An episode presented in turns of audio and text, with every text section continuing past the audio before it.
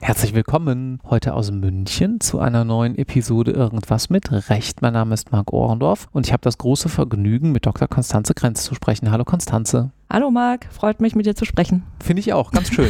Denn du machst ein Rechtsgebiet, mit dem ich mich zum letzten Mal vertieft in meinem Schwerpunktbereich beschäftigt habe, das Patentrecht. Wie bist du dazu gekommen? Tatsächlich auch über den Schwerpunktbereich in der Uni. Also da hatte ich auch zum ersten Mal Berührung mit IP. Und wir hatten da auch Patentrechtsvorlesungen. Und ich hatte dann auch während der Anwaltsstation mit IP Berührung, weil ich in der IP-Boutique in Düsseldorf die Anwaltsstation gemacht hatte und hatte dann gemerkt, dass mir IP sehr viel Spaß macht und dass ich das gerne weitermachen möchte, auch dann als Rechtsanwältin. Dass es dann spezifisch Patentrecht geworden ist, war dann so ein bisschen dem Zufall geschuldet, weil die Kanzlei, in der ich dann angefangen hatte zu arbeiten, tatsächlich ausschließlich Patentrecht gemacht hat hier in Deutschland. Ich war damit aber eigentlich ganz happy, weil insbesondere das Markenrecht hat mir jetzt nicht ganz so getaugt und Patentrecht fand ich immer ganz angenehm, weil das so eine schöne Mischung ist zwischen natürlich rechtlichen Fragestellungen auf der anderen Seite, aber sehr viel praktische Arbeit, die ganzen technischen Fragestellungen, die damit zu tun hat. Man darf Produkte auseinanderschrauben, sich anschauen, Handys ausprobieren.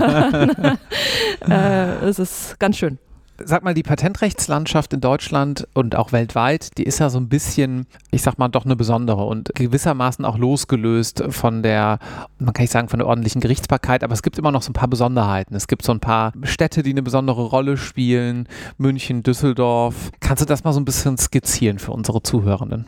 Ja, genau, sehr gerne. Also beim Patentrecht gibt es zunächst die Besonderheit, dass man eigentlich immer zwei unterschiedliche Rechtsverfahren laufen hat. Das eine sind die Verletzungsverfahren, die wirklich für den Zivilgerichten geführt werden, das heißt die Landesgerichte und Oberlandesgerichte. Und Verletzungsverfahren heißt, sage ich mal jetzt ein bisschen runtergebrochen formuliert, wird das Patent benutzt durch ein bestimmtes Produkt oder durch ein bestimmtes Verfahren oder nicht. Dadurch, dass ein Patent ja aber erteilt wird als Schutzrecht, das wird registriert im Register des deutschen Patentamts, und es ja natürlich auch Patente gibt, die zu Unrecht erteilt sind, gibt es davon losgelöst noch ein Rechtsbestandsverfahren, was entweder bei den Patentändern selbst geführt wird, wenn das Patent noch nicht so lange erteilt wurde, oder dann zu einem späteren Zeitpunkt bei dem Bundespatentgericht, was auch hier in München ist. Mhm. Und das Bundespatentgericht äh, betrachtet tatsächlich losgelöst die Frage, hätte das Patent erteilt werden dürfen oder nicht. Patent darf nicht erteilt werden, wenn jemand anders eben zu einem früheren Zeitpunkt wirklich exakt die gleiche Erfindung schon gemacht gemacht hat und veröffentlicht hat oder jedenfalls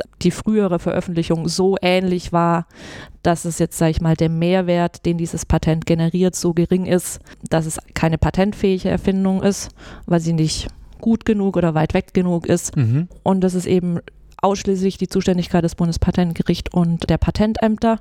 Die Berufung geht dann zum BGH. Da ist das ganz Spannende für mich, dass das das einzige Verfahren ist, wo ich als normale Rechtsanwältin beim BGH auftreten darf. Ja. Was so noch, finde ich, so ein ganz äh, netter Beieffekt ist ähm, des Patentrechts. Und ansonsten, um auf die Verletzungsverfahren zurückzukommen, da ist es tatsächlich so, wie du sagst, dass ähm, spezielle Gerichte sich einfach da eine gewisse Expertise erarbeitet haben, weil natürlich Patentrecht ja schon sehr speziell ist, sodass die meisten Verfahren eben in Düsseldorf beim Landgericht, Mannheim, München, inzwischen auch Hamburg, teilweise Braunschweig verhandelt werden. Ähm, man jetzt aber nicht zu jedem möglichen Landgericht mit den Klagen geht, einfach weil die Expertise nicht da ist. Die Länder haben ja auch über Verordnungen geregelt, zu welchem Landgericht man eigentlich gehen soll. Mhm. Ähm, und deswegen haben wir so vier bis fünf Landgerichte in Deutschland, die eben Patentfälle verhandeln. Gab es nicht auch mal eine Bestrebung, ein internationales Patentgericht in Düsseldorf einzurichten oder irgendwie sowas in die Richtung? Ich habe da sowas im Hinterkopf. Gen genau, also es ist ein tatsächlich EU-weites Patentgericht. Ja. Das waren ja Bestrebungen, die haben in den 80er Jahren tatsächlich angefangen, weil momentan ist es ja, oder es war jetzt lange Zeit so, dass ja Patentrechte nationale Rechte sind. Das heißt, man braucht ein Patent für Deutschland, für Frankreich, für Italien und so weiter. Es bei der Marke ja aber schon seit längerem die Gemeinschaftsmarke gibt und man hat sehr lang darum gerungen, ein entsprechendes Pendant auch für das Patent zu bekommen. Man hat es jetzt tatsächlich geschafft seit 1. Juni gibt es eben dieses EU-weite Einheitspatentgericht, heißt es, was eben jetzt die Möglichkeit gibt, dass man ein EU-weites Patent bekommt. Also das heißt, man hat ein Patent für mehr oder weniger die ganze EU. Und in den Mitgliedstaaten gibt es dann für das Gericht erster Instanz sogenannte Lokalkammern, die dann auch die Verletzungsverfahren und Besonderheit auch da dann die Rechtsbestandsverfahren verhandeln können. Also es ist dann ein bisschen anders, wie wir es jetzt in Deutschland kennen. Mit der Verfahrenstrennung werden dann Rechtsbestand und Verletzung eher gemeinsam verhandelt. Das EU-weite Patentgericht gibt es jetzt eben, wie gesagt, seit 1. Juni. Derzeit sind, glaube ich, aktuell 26 Klagen anhängig. Mhm. Ähm, also ist noch in den Kinderschuhen, mhm. ist sehr spannend. Das ist auch was, was jeder Rechtsanwalt, also nicht nur in Deutschland, sondern in jedem Mitgliedstaat dann eben ähm, verhandeln darf, ähm, führen darf. Deswegen ist es tatsächlich eine sehr spannende, sehr aktuelle neue Entwicklung, wo jeder sehr gespannt ist, wie weit es akzeptiert wird. Gut, dann lass uns ein kleines bisschen Hintergrund zu dir als Person noch kurz besprechen. Wo hast du studiert? Wo kommst du her? Und du hast auch promoviert, ne? Genau, ich habe auch promoviert. Genau, also ich, ich komme ursprünglich aus der Nähe von Stuttgart, mhm. bin gebürtige Schwäbin. Zum äh, Studieren und zum Ref hat es mich dann nach Baden verschlagen, äh, nach Mannheim. Mhm. Da habe ich eben studiert und Referendariat gemacht. Ich habe dann tatsächlich nach dem Referendariat direkt angefangen zu arbeiten, ähm, im Patentrecht eben, aber nur Teilzeit, drei Tage die Woche und habe dann berufsbegleitend promoviert. Das war für mich so ein bisschen die Mittellösung zwischen, dass ich raus wollte aus diesem Studi-Dasein, auch einfach nochmal anfangen wollte mit Arbeiten, um so ein bisschen unabhängiger zu sein. Die das in erster Linie aber deswegen gemacht habe, da ich nicht so ganz sicher war, wo es mich mal hin verschlägt, weil für manche Kanzleien ist natürlich die Promotion wichtiger als für andere. Mhm. Und ich wollte mir einfach die Option offen halten, dahin gehen zu können, wo ich möchte. Und ich wollte es nicht, dass es an der DIS scheitert. Und deswegen hatte ich mich dann dazu entschlossen, die DIS zu machen. das war eine klassische Verlegenheitspromotion. genau. Und deswegen hatte ich es dann tatsächlich auch berufsbegleitend gemacht, weil ich ja. jetzt nicht so der Überzeugungstäter war. Ja. Die Promotion war dann tatsächlich auch schon im Patentrecht. Also hat auch Spaß gemacht. Ich habe aber beim Promovieren schon auch gemerkt, dass ich jetzt, glaube ich, nicht so ganz der passionierte und gebürtige Wissenschaftler bin. Was hat dich denn da durchhalten lassen? Das ist ja schon eine Herausforderung. Erst recht, wenn man das berufsbegleitend macht. Das ist richtig. Ich glaube tatsächlich, der Wille, die Wahlfreiheit hinterher haben zu können. Ja. Also ich hatte ja auch in einer internationalen Kanzlei gestartet, direkt nach dem Referendariat, dachte da dann aber eher noch, dass es mich dann mal in eine kleinere, eher deutsche Einheit verschlägt, ähm, langfristig. Und da hatte ich einfach von zu vielen gehört, dass die Promotion doch relativ wichtig ist, auch dann fürs berufliche Weiterkommen. Und es war dann tatsächlich so der Wille, mir diesen Weg nicht verbauen zu wollen. Mhm. Und ja, ich glaube, das war so der Hauptgrund. Und dadurch, dass ich ja drei Tage ob Block gearbeitet habe und dann wirklich zwei Tage plus irgendwie Wochenende Zeit hatte ähm, für die Dis, ließ sich es auch relativ gut realisieren. Das ist recht interessant, denn viele sagen ja, naja, so eine Promotion inhaltlich, ja gut, komm, das hörst du jetzt wahrscheinlich nicht dein Leben lang von, ja. aber du zeigst halt einfach so ein bisschen, dass du dich auf deinen Allerwertesten setzen kannst und halt sowas zu Ende schreibst, ne? Das ist richtig, genau. Ja. Also ich, ich habe dann auch, also ich habe schon echt Gas gegeben, ja. ähm, weil ich es dann auch weghaben wollte. Ja. Und das äh, war dann gut. Ich jetzt so retrospektiv, ob ich das wirklich nochmal machen würde, weiß ich nicht. Also es hat sicherlich nicht geschadet. Ich meine, gebraucht habe ich es jetzt zehn Jahre lang nicht, aber das ist so ein bisschen wie beim Staatsexamen. Das genau. sagst du auch nachher, ja. ja ob ich es nochmal machen würde, keine Ahnung, aber du hast es halt geschafft ja, und genau. ja, ja, ich verstehe schon. Gut, lass uns mal ein kleines bisschen nochmal einen Überblick geben über das Patentrecht, bevor wir über ein, zwei konkrete Fälle sprechen. Wir haben gerade schon mal angedeutet, wie man zu einem Patent kommt. Man kann das national registrieren, aber was sind denn da so die Voraussetzungen? Ich erinnere mich dunkel an irgendwas mit Schöpfungshöhe. Oder war das Urheberrecht? Das war Urheberrecht, glaube ich. Man braucht eine Erfindung. genau, man braucht genau, eine Das ist Patentrecht. Falsche genau. Vorlesung. genau, also man, man braucht noch ein bisschen konkreter eine technische Erfindung. Ja. Also es gibt ein Patent tatsächlich nur nur für technische ähm, Neuerungen, was tatsächlich im Hinblick auf die Abgrenzung zum Urheberrecht ganz spannend ist, weil natürlich in unserer heutigen Welt Software eine sehr, sehr große Rolle spielt, aber natürlich jetzt nicht jedes Softwareprogramm technisch ist, sondern so, du weißt ja wahrscheinlich eher dem Urheberrecht dann auch zuzuordnen mhm. ist. Deswegen ist es tatsächlich eine technische Neuerung, Erfindung, die du brauchst? Das ist ganz interessant. Können wir da kurz ein bisschen drauf eingehen? Ja. Dass du sagst, nur manche Software ist technisch. Wo findet denn die Abgrenzung statt? Die Abgrenzung ist tatsächlich, ob die Software den Betriebsablauf eines Geräts beeinflusst, verbessert, also das klassische Betriebssystem eines Computers ja. oder die Bedienung des Geräts vereinfacht, aber sage ich jetzt mal so die rein klassische Datenverarbeitung, also irgendein Datenbanksystem, ja. wäre es wahrscheinlich nicht. Okay, also das ist ja ein relativ analog geprägte Sichtweise, weil man sagt, naja, ursprünglich waren irgendwie Patente auf bestimmte Geräte erteilt, sag ich mal. Ja. Und das Gerät wird von Menschen benutzt und wenn sich das auswirkt auf die Benutzung, jetzt mal ganz untechnisch gesprochen, ja. aber ich denke so ein bisschen an dieses Slide-to-Unlock-Patent bei Apple genau. ganz am Anfang, ne? wo man irgendwie von links ja. nach rechts gewischt hat und dann gab es da riesen Streit drum, ob von links nach rechts wischen dasselbe ist wie von oben nach unten oder von unten nach genau. oben und okay. Ah, das ist interessant. Okay. Also man braucht eine technische Erfindung. Genau, man braucht eine technische Erfindung und ich glaube, ohne es jetzt recherchiert zu haben, ich glaube, der Hintergrund ist tatsächlich so diese ganz ursprüngliche Anfang 19. Jahrhundert, was, was man in der Hand halten kannte, wurde ja früher ja. Ähm, patentiert. Natürlich auch äh, Medizinprodukte, Pharmamittel, äh, Medikamente, aber an die Software hat man da einfach noch nicht gedacht. Ja. ähm, genau, und dann ist es natürlich wichtig, da natürlich sehr viele Leute gleichzeitig an verschiedenen Dingen arbeiten, publizieren, dass diese technische Erfindung so vor dem Stichtag, also an dem du das Patent dann anmeldest, nicht der Öffentlichkeit zugänglich war. Mhm. Also das heißt, du musst ja, also insbesondere in der heutigen Zeit, so eine Nische suchen, zu der es keine Artikel gibt, zu denen es keine öffentlichen Präsentationen gab, wo es noch keine Produkte auf dem Markt zu gibt. Das heißt, es kann sehr, sehr kleinteilig werden, diese Erfindung. Das ist die sogenannte Neuheit, also dass es so eins zu eins es noch nicht gegeben mhm. hat. Auch nicht, wenn du das selber bereits irgendwo vorgestellt hast. Genau. Also es gibt nicht diese Schonfrist, die es ja teilweise gibt von sechs Monaten ja. in anderen Bereichen. Ja. Also oder in den USA gibt es die ja beispielsweise auch.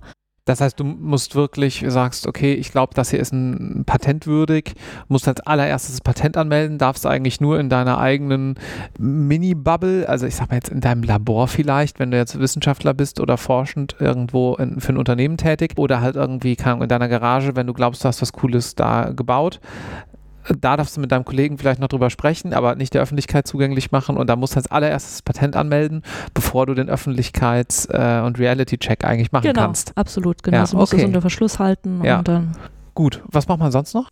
Dann ist noch die Frage, also wenn es es eins zu eins so nicht gegeben hat vor dem Stichtag, kann es ja nichtsdestotrotz sein, dass jemand anders dicht drangekommen ist. Also mhm. dass beispielsweise nur ein ganz konkretes Merkmal so zuvor noch nicht öffentlich bekannt war. Und da muss man sich dann immer so ein bisschen die Frage stellen, war es für den Fachmann jetzt klar, das in der Weise weiterzuentwickeln?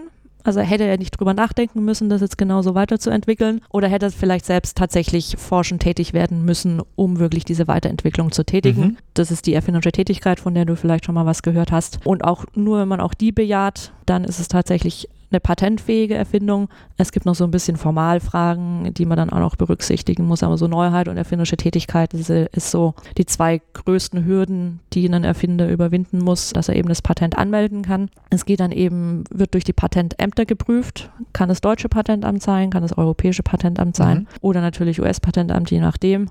Und dann, das mag man so gar nicht glauben, dauert es teilweise schon so fünf bis sechs Jahre, bis das Patent dann wirklich erteilt wird. Also das Prüfungsverfahren ist relativ zäh. Aber man weiß, dass ähm, Patent. Ja, mhm. genau.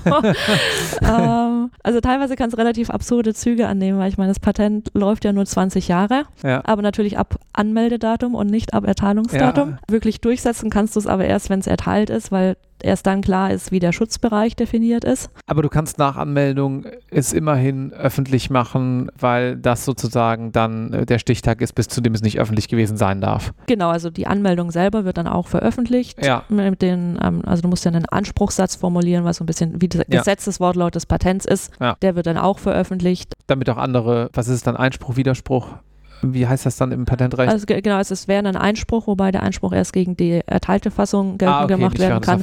Aber du kannst als Dritter kannst du im Erteilungsverfahren Einwendungen geltend machen. Also du kannst okay. dann Publikationen vorlegen und sagen, hier Patentamt, schau dir die bitte an. Das ja. gab es doch so schon. Ja, okay. Mhm. Und dafür muss es dann ohnehin ja öffentlich gemacht werden, genau, logischerweise. Dann, genau, ja, ja, genau. Und dadurch hast du natürlich dann teilweise schon so ein bisschen die schwierige Situation, dass ein Drittel der Laufzeit vielleicht schon abgelaufen ist, bevor du das Patent dann halt wirklich durchsetzen kannst. Das ist ja schon eine echte Herausforderung, dann auch darauf basierend was zu bauen. Du kannst natürlich dann eigene Produkte bauen und die vertreiben, okay, aber man fühlt sich wahrscheinlich schon besser nach fünf Jahren, wenn man weiß, okay, ich habe jetzt auch tatsächlich darauf ein Patent. Ja, ja, absolut. Also es gibt einen sogenannten Entschädigungsanspruch, der so ein bisschen versucht, diese Lücke auszugleichen, die man einfach hat während des Anmeldeverfahrens. Aber jetzt sage ich mal so ganz grundsätzlich so richtig davor geschützt, dass es eben Nachahmeprodukte gibt.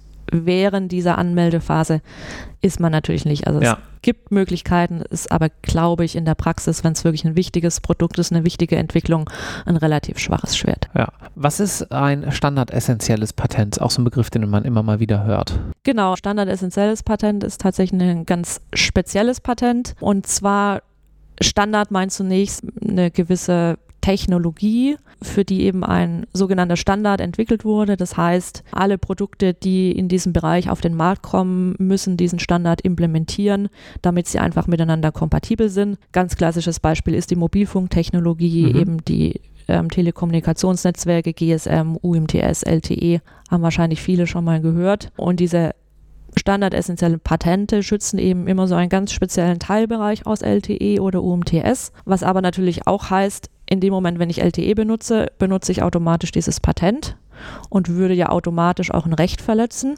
Dadurch, dass ich ja aber den Standard implementieren muss, weil sonst habe ich kein marktfähiges Produkt, mhm. komme ich ja so ein bisschen in so eine schwierige Situation. Da möchte dann das Kartellrecht so ein bisschen helfen, weil natürlich durch diese schwierige Situation der Patentinhaber ja an sich eine unglaubliche Marktmacht bekommen würde. Also ich meine, Patent schließt ja eh schon die Leute immer so ein bisschen mhm. aus von einer gewissen Technologie, aber in dem Moment, wenn sich das Patent auf einen Standard liest und du das automatisch mitbenutzen musst, könnte ja ein einzelner Patentinhaber mit einem einzelnen Patent den gesamten Standard kontrollieren. Und das möchte man natürlich verhindern, weswegen bei diesen standardessentiellen Patenten der Benutzer dann einen Lizenzierungsanspruch bekommt aus Kartellrecht. Okay, ich versuche das mal ein bisschen zu übersetzen und habe eine Folgefrage. Jetzt denken wir zurück, früher hat die Bundesregierung UMTS-Frequenzen ausgeschrieben, hat damit Milliarden eingenommen.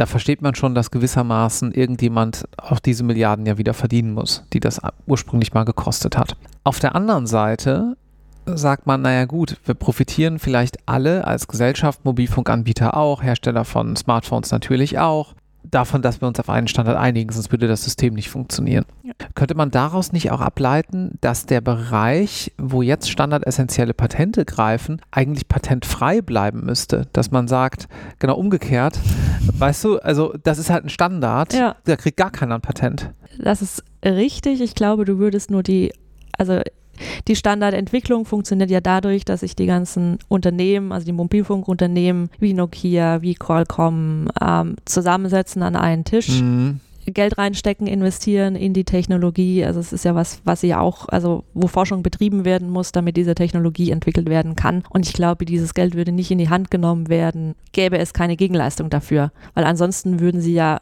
für mehr oder minder umsonst eben diese Technologie entwickeln, diesen Standard setzen. Mhm. Und die Problematik ist ja so ein bisschen, dass die Unternehmen, die diesen Standard entwickeln, nicht unbedingt diejenigen Unternehmen sind, die dann nachher die Produkte vertreiben. Ja, weil Nokia zwar mal Smartphones gemacht hat, aber wie wir wissen, jetzt wahrscheinlich auch wieder ein paar Autoreifen produziert. Richtig. Da kommen die ja ursprünglich her.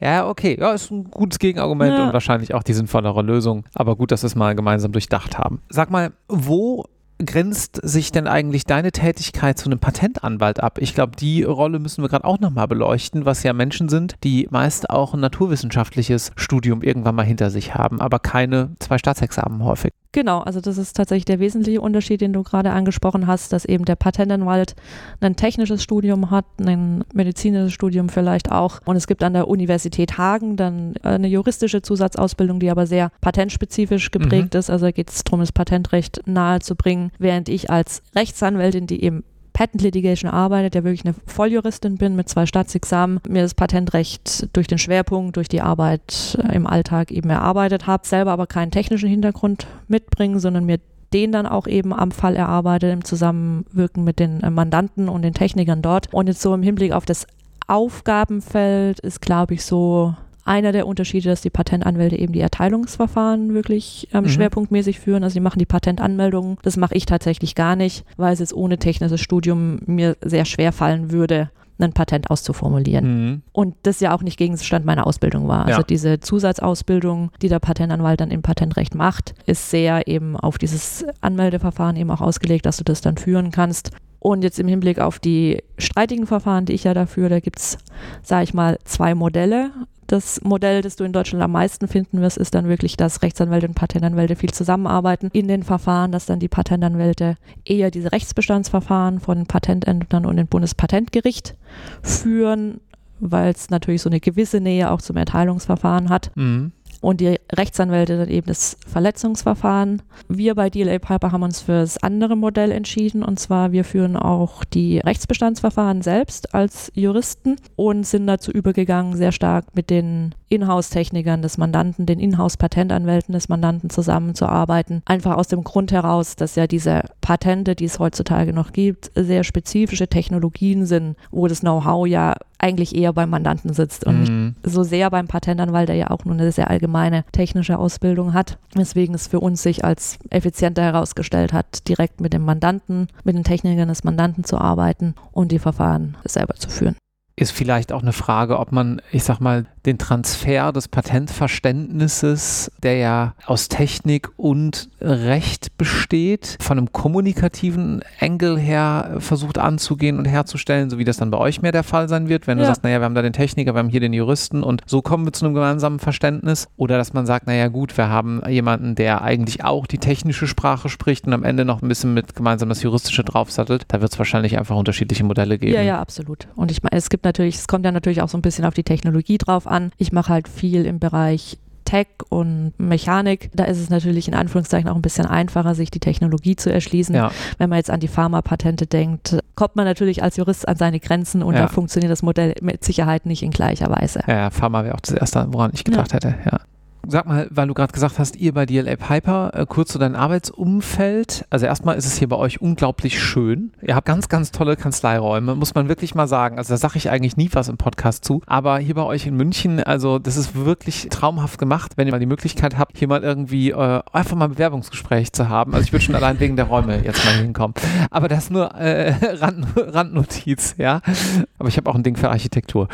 Äh, eigentlich wollte ich wissen, Sag mal, wie ist euer Team so aufgebaut? Also wie viele Menschen arbeiten bei euch im Bereich Patentrecht? Ähm, also im Bereich Patentrecht arbeiten bei uns deutschlandweit ungefähr zehn Leute momentan. Wir haben zwei Teams in Köln, die eben viel den Pharma- und Life Sciences-Bereich schwerpunktmäßig ja. betreuen. Wir haben zwei Teams hier in München, eins davon Mainz, was eben den Tech- und ja, Automobil-Mechanik-Bereich abdecken. Also an jedem Standort sind zwei Partner. Mhm. Ähm, das heißt, wir haben insgesamt vier Partner, die Patent Litigation machen, eben Associates, Referendare, wissenschaftliche Mitarbeiter um das Bild IP vielleicht noch so ein bisschen zu vervollständigen. Soft IP haben wir bei DLA Piper auch. Ähm, nicht in München, die sitzen dann tatsächlich in Hamburg, Köln, Frankfurt. Soft IP? Ähm, Markenrecht, das ist schon ein unlauterer Wettbewerb. Ja, okay. Und mit diesem Team äh, habt ihr in den letzten Jahren natürlich auch ein paar spannende Fälle erarbeitet. Kannst du mal so ein, zwei War Stories ein bisschen schildern? Kann ich gern machen, um vielleicht die standardessentiellen Patente zunächst aufzugreifen, weil das tatsächlich eine Streitigkeit war, die uns über na, drei Jahre bis fast vier Jahre beschäftigt hat. Hintergrund ist der, dass natürlich, um auf LTE zurückzukommen, LTE eine Technologie ist, die jetzt nicht mehr nur in den Smartphones verwendet wird, sondern inzwischen ja viel auch in den Fahrzeugen. Also jedes Fahrzeug ist ja inzwischen vernetzt, weswegen oder was auch der Grund dafür war, dass eben die Patentinhaber, die diese LTE-Patente haben, dann angefangen haben, die Automobilindustrie zu verklagen. Konkret war das Mercedes-Benz und wir haben in diesem Verfahren, was eben über drei, vier Jahre ging, einen der Zulieferer von Mercedes-Benz vertreten. Das waren, glaube ich, in Summe mehr als 20 Parallelverfahren, also doch eine ganze Menge. Es Wie waren, kommt das? Weil einfach eine ganze Vielzahl von Patenten geltend gemacht wurde, also um die ja, 10, 12, dann hast du ja immer zwei Verfahrensstränge, einmal das Verletzungsverfahren, einmal das Rechtsbestandsverfahren. Es waren insgesamt vier Patentinhaber involviert, die eben aus diesen LTE-Patenten geklagt hatten. Und so kommst du dann eben auf diese Anzahl an Verfahren, die da über die Jahre zusammenkommen. Könnte man auch in einem Verfahren mehrere Patente geltend machen oder warum macht man das aus strategischen Gründen dann so, dass es so viele verschiedene werden? Also könnte man schon, macht man teilweise auch. Das ist dann eher, sage ich mal, der Administration der Gerichte geschuldet, die die Verfahren nach Patenten trennt. Ach so. Ja. Aha. Also man schaut sich dann sozusagen Patent für Patent das tatsächlich an. Genau. Das finde ich interessant. Du hast mir im Vorgespräch verraten, dass in diesen standardessentiellen Patentkonstellationen häufig diese standardessentiellen Patente gepoolt sind. Das heißt, da ist dann eine Gruppe, die irgendeine Rechtsform hat, keine Ahnung, und der gehören dann sozusagen in Anführungszeichen oder den Mitgliedern der Gruppe, die haben dann bestimmte Patente inne. Also sagen wir mhm. mal bis zu, du hast gesagt 50.000 gibt es da genau. schon mal. Und jetzt ist es aber auch so, wenn ich dich richtig verstanden habe, das ist jetzt auch alles nur abgeleitetes Wissen von dir. Ich wusste das vorher auch nicht, aber ich will auf einen bestimmten Punkt hinaus, deswegen muss ich das gerade bringen, dass wenn man in einem dieser Verfahren gewonnen hat, man auch für die anderen äh, die Lizenzpflicht auslöst.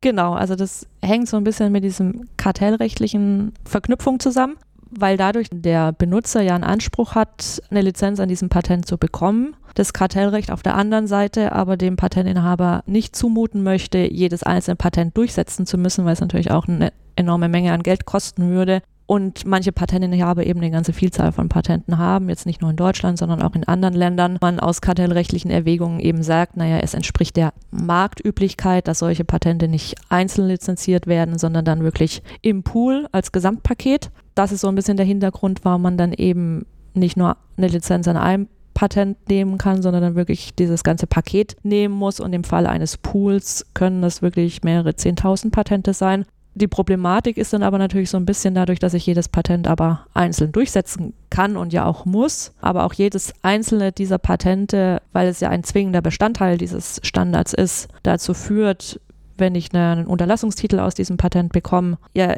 allein schon dieser Mini-Aspekt reicht, dass ich den gesamten Standard nicht mehr benutzen kann, hat man als Patentinhaber eben die Möglichkeit, aufgrund nur eines Unterlassungstitels dem Benutzer dann eben zu sagen, naja, jetzt hast du den Unterlassungstitel, wenn ich den durchsetze, stehen deine Bänder still und deswegen ist jetzt die Lizenz am gesamten Paket fällig das führt ja zu ganz interessanten strategischen Überlegungen. Ich versuche das nochmal zusammenzufassen, was du gerade gesagt hast. Also wenn die Gerichte schon aus Verwaltungsgründen die Verfahren dann sozusagen aufsplitten nach Patent und du hast jetzt 10, 12 verschiedene, dann kannst du dich in zehn Fällen massivst anstrengen und gewinnen. Aber wenn du den elften verlierst, hast du eigentlich auch in die Röhre geblickt. Hast auch Pech gehabt. Absolut. Also im Endeffekt genauso war es in diesen Daimler-Verfahren. Also ja. Daimler hat sich ja über drei, vier Jahre sehr erfolgreich gewehrt gegen diese Verletzungsklagen der Patentinhaber. Der Grund, warum sie dann wirklich diese Lizenz genommen hatten an diesem Patentpool, war dann, dass eben ein einziges dieser Patente durch den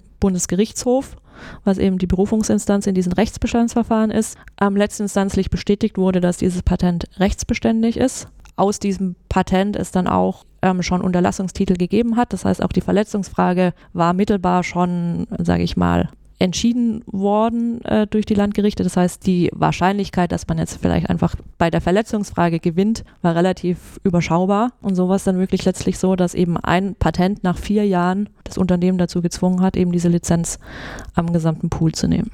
Also ohne da so tief drin zu stecken, aber es kommt einem komisch vor, wenn man äh, in so einem, bilden wir mal diesen Extremfall, wenn man zehnmal gewonnen hat, verlierst einmal, muss dann aber wegen dieses einen Verlustes die anderen zehn plus Tausende, aber äh, weh tut es ja besonders hinsichtlich der zehn, wo man gewonnen hat, trotzdem mit, mitlizenzieren.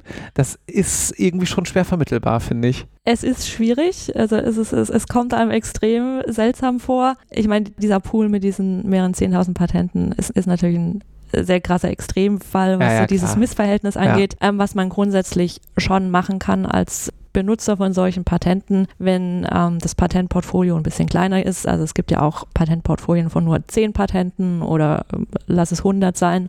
Da kann man sich schon die Mühe machen, dann selber einfach proaktiv für einen gewissen Prozentsatz dieser Patente nachzuweisen, entweder dieses Patent ist nicht rechtsbeständig oder das Patent ist nicht verletzt, was dann jedenfalls zu einer Verminderung der Lizenzgebühr führt, was du dann zahlen musst. Ich meine, das kann ah, ja, man nicht okay. eins zu eins runterrechnen, mhm. aber so einen gewissen finanziellen Vorteil kann man sich dann schon erarbeiten. Weil sich die Lizenzgebühr woraus berechnet? Ähm, die Lizenzgebühr berechnet sich zum einen aus der, ja im Endeffekt Gesamtzahl an standardessentiellen Patenten, die du für einen bestimmten Standard hast. Also beispielsweise 1000 aus 100.000 LTE-Patenten. Mhm. Und der zweite Faktor ist der Verkaufspreis des Produkts was du verkaufst. Und dann wird so ein gewisser Prozentsatz eben errechnet, der sich noch an bestimmten anderen Faktoren errechnet. Man schaut beispielsweise schon auch darauf, zu welchem Preis hat der Patentinhaber davor vielleicht schon dieses Portfolio lizenziert, weil der Patentinhaber jetzt auch wegen Kartellrecht wieder natürlich nicht von Unternehmen A 1 Euro pro Produkt verlangen kann und vom nächsten dann 10 Euro. Also da, und da wird dann so ein bestimmter Faktor errechnet, mhm. was ein gewisser Prozentsatz des Verkaufspreises dann einfach ist. Cool. Ich habe heute sehr viel gelernt über das Patentrecht. Jetzt wird mich noch so ein kleines bisschen äh, Stammhörerinnen dieses Podcasts kennen das, was jetzt kommt, äh, interessieren, wie man bei euch mitmachen kann. Wahrscheinlich Vimis und Referendarinnen sucht ihr andauernd und Associates hier und da mal, würde ich vermuten. Ne? Genau, genau. Also wissenschaftliche Mitarbeiter, Referendare suchen wir immer. Also wir haben regelmäßig ähm, Referendare zur Anwaltsstation und zur Wahlstation da. Die werden bei uns auch voll eingebunden in die Schriftsatzarbeit. Teilweise auch versuchen wir immer, dass die Leute zu Gericht dann auch mitgehen können, wenn Verhandlungen sind. Associates suchen wir auch immer mal wieder. Ähm, also da lohnt sich dann auch immer mal auf der Webseite zu schauen. Genau, also wir sind im Wachsen begriffen, wollen auch weiter wachsen. Wir verlinken dich natürlich auch auf LinkedIn. Das heißt, man kann da wahrscheinlich auch direkt einfach mal direkt Kontakt herstellen genau. sagen, habe ich im Podcast gehört. Ja, und, absolut. Ja, genau. Cool. Dann vielen herzlichen Dank. Das hat Freude gemacht. Mir auch. Vielen Dank. Tschüss. Ciao.